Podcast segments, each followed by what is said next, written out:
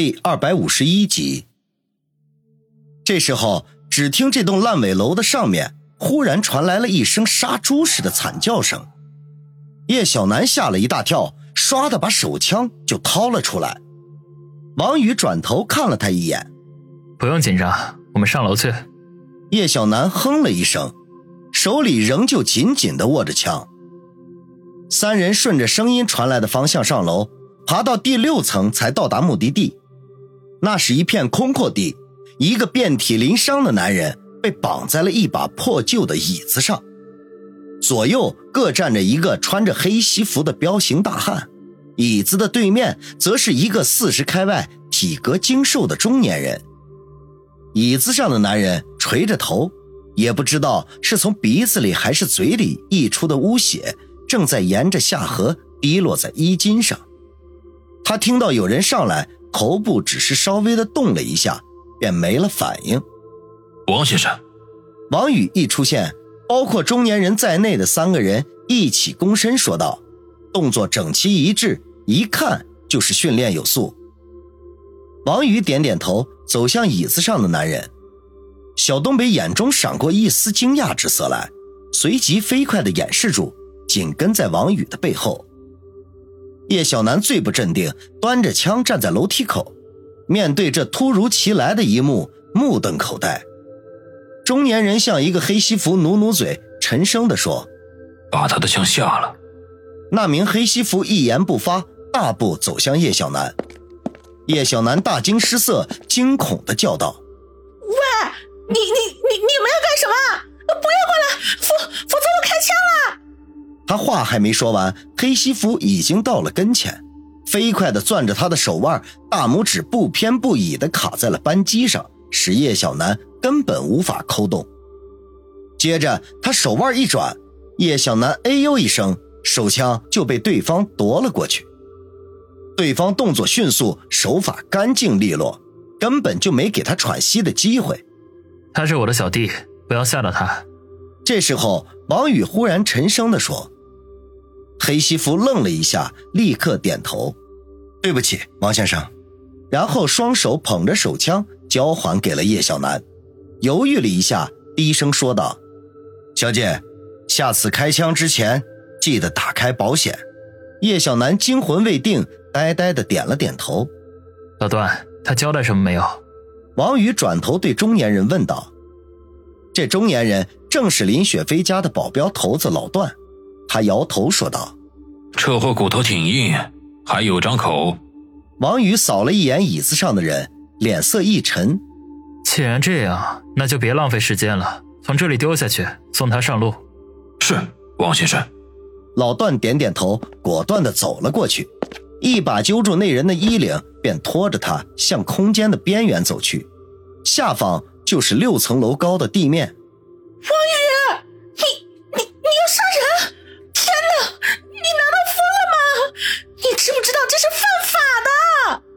楼梯处的叶小楠见王宇冷酷无情，一上来就把绑在椅子上的男人从高楼上丢下去，立刻大惊失色，尖声叫道：“犯法？被抓到了才是犯法！你哪只眼睛看到我杀人了？”王宇冷笑：“我……”叶小楠一时语塞。王宇只是下了命令，具体执行的人根本就不是他。而且看那个中年人和两个黑西服，肯定也是那种不把法律放在眼中的人物。这会儿跟他们谈法律，这简直就是对牛弹琴。这时候，中年人已经把椅子上的人带到了边缘处，只要一松手，椅子和人就会一起高空坠落，四分五裂，死无全尸。我，宇哥，不要杀我，求求你。不要杀我！我什么都说。关键时刻，椅子上的人终于开口了，只是声音虚弱，几乎听不见。看样子，王宇三人没到之前，他已经吃了不少苦头。王宇嘿嘿一笑：“圈儿哥，你说什么？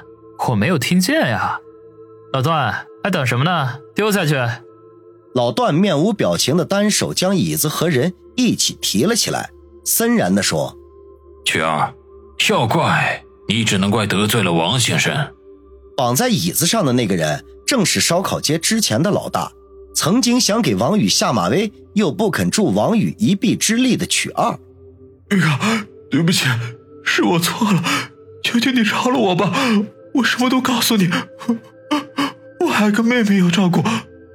曲二听到王宇和老段的话，声音顿时提高了几分，生死攸关，想虚弱都不行。王宇和老段交换了一下眼神。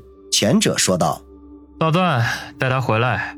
如果他有哪句话说的不实，再丢下去也不迟。”老段冷哼一声：“哼，算你小子走运，王先生暂时不杀你。”说完，提着曲二又走了回来，将他连同椅子一起放在王宇面前，然后环顾了一下周围，向另外一个黑西服说道：“给王先生找把椅子来。”那黑西服立刻去找。片刻功夫，带来了一把有些破旧的靠背木椅。王宇也不客气，大马金刀的坐在曲二的对面，啧啧的说：“老段，你们也忒狠了，看看把曲二哥给打的呀，这让他以后怎么出去见人呐？”老段抱着胳膊站在王宇的身后，嘿嘿笑道：“嗨，王先生，对不起，我们出手有点不知轻重。”算了算了，等会儿他交代完了，赶紧送医院去看看。王宇摆了摆手说：“老段没说话，只是鼻子里冷哼了一声。”王宇深吸一口气，缓缓地说：“全儿，是我问你答，还是你自己从头到尾的交代呢？”曲二喘息了几下，嘶哑着声音说道：“玉哥，能给我口水喝吗？”王宇转头看了看老段，这里有水吗？有，我们带了几瓶矿泉水，拿给他喝。对了，顺便给他松绑吧，看着别扭。老段向去找椅子的那个黑西服使了个眼色，黑西服立刻伸手解开曲二身上的绳子，然后又到角落里拿来了一瓶矿泉水，扭开盖子送到了曲二的面前。曲二哆哆嗦嗦地接过矿泉水，狠狠地喝了一大口，可能是喝得太急，呛了一下，顿时激烈的咳嗽了几下，喷出几口鲜血来。过了好半天才缓过劲儿来，费力地擦了一把嘴角，瘫坐在椅子上，大口着喘着气。看样子指望你自己说是没戏了，还是我问你答吧。王宇摇摇头说道。估摸着曲二十之八九是受了内伤，谢谢谢宇哥。